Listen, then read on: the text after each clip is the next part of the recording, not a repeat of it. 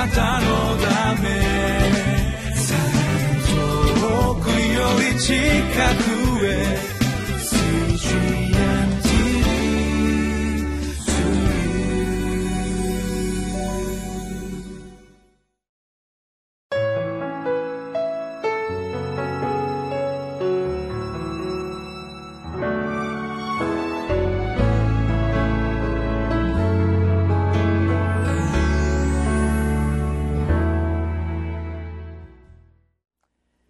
4月15日のリビングライフの時間です。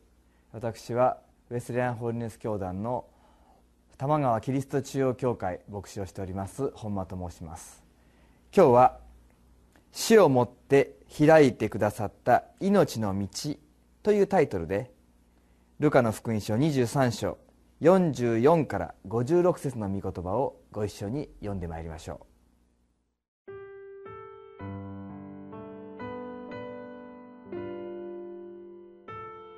ルカの福音書23章44節から56節その時すでに12時頃になっていたが、全地が暗くなって3時まで続いた。太陽は光を失っていた。また、神殿の幕は真っ二つに裂けた。イエスは大声で叫んで言われた。父よ、我が霊を御手に委ねます。こう言って息を引き取られた。この出来事を見た百人隊長は神を褒めたたえ、本当にこの人は正しい方であったこの光景を見に集まっていた群衆も皆、こういういろいろの出来事を見たので、胸を叩いて悲しみながら帰った。しかし、イエスの知人たちと、ガリラヤからイエスについてきていた女たちとは皆、遠く離れて立ち、これらのことを見ていた。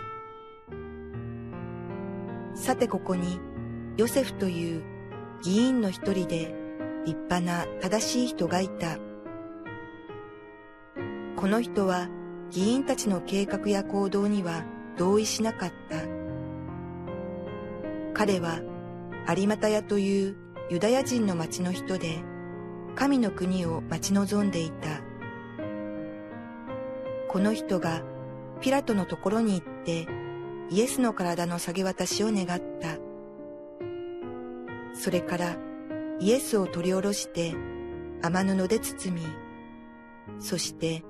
まだ誰をも葬ったことのない岩に掘られた墓にイエスを収めた。この日は準備の日でもう安息日が始まろうとしていた。ガリラヤからイエスと一緒に出てきた女たちはヨセフについて行って墓とイエスの体の収められる様子を見届けた。そして戻ってきて香料と香油を用意した。安息日には戒めに従って休んだが、昨日は約2000年前にイエス様が十字架にかかられた日でしたそして今日はイエス様が墓の中に身を委ねられた一日です。イエス様が十字架の上で言われた7つの言葉が聖書に記されています。今日の46節の「父よ我が霊を御手に委ねます」と言われたのが最後の言葉でこのように言われてイエス様は息を引き取られました。イエス様にとってのこの十字架は特にゲッセマネの祈りの苦闘においてどんなに葛藤を持っておられたかということを知ることができます。罪人として神様の裁きを受けるということの恐ろしさ。十字架上で神様に裁かれるという杯をその祈りの中で神様の御心がなされるようにと受け入れて神様がなさろうとすることにイエス様は従われました。しかしそれは神様が何か楽な道を約束されたので納得したというようなことでは決してありません。イエス様にとって最も受け入れがたいことを父なる神様への従順として受け入れられたのがこの十字架であったのです。その十字架上でイエス様が最後に言われたのが「父よ我が霊を御手に委ねます」という言葉だったのです。神様に罪人として裁かれる。それでも善にして善をなさるこの神様の御手にイエス様はご自身をお委ねになりました。息を引き取られた後のことはイエス様ご自身にはできることではありませんでした。人々はイエス様に向かって自分で降りてこい。そのように罵りましたけれどもしかしイエス様は死んでそして誰かに取り下ろしてもらう道を選ばれたのです。ここに有股屋という町のヨセフという議員の存在があります。彼はイエス様の弟子でした。イエス様を十字架にかけることを強く望んでいる人々が大多数を占めていたでありましょう。その議会の中でイエス様の十字架に反対を唱えることは困難だったと思います。ヨハネの福音書を見るとこの時まではイエス様の弟子であることを隠していたようですね。しかしこの時は勇気を振り絞って総督ピラトのもとに行ってイエス様の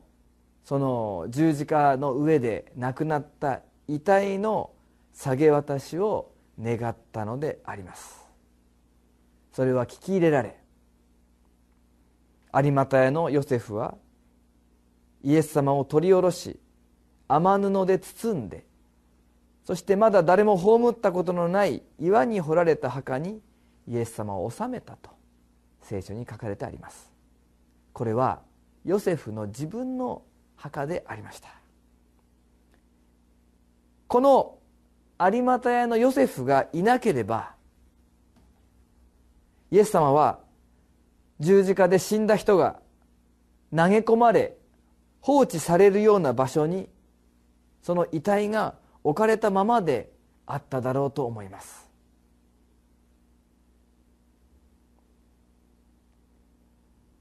イエス様のよみがえりその復活は父なる神様のなさる技でありましたけれども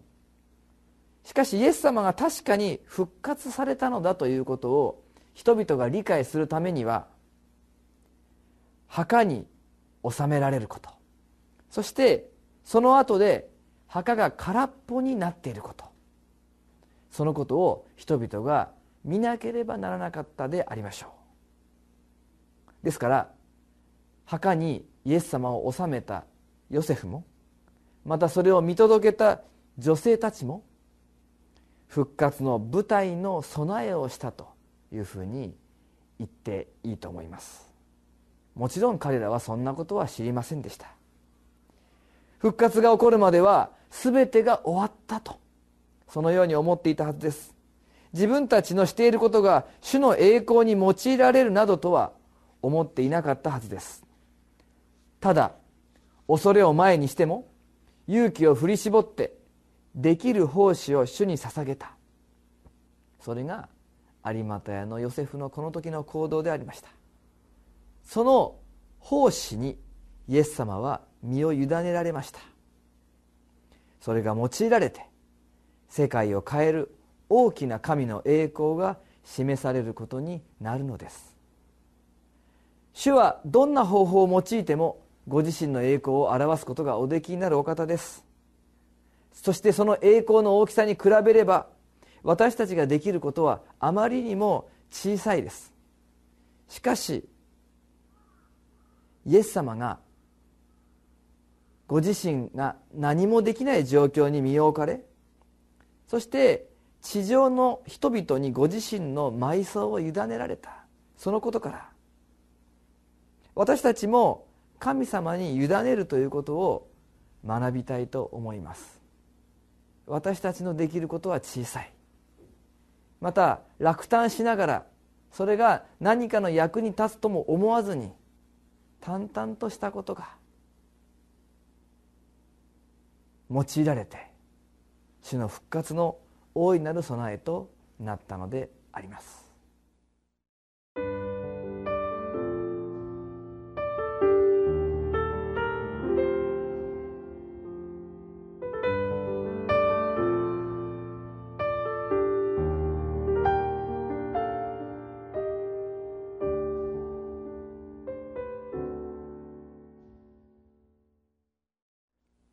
思い通りにならないことは私たちの歩みの中にたくさんありますけれども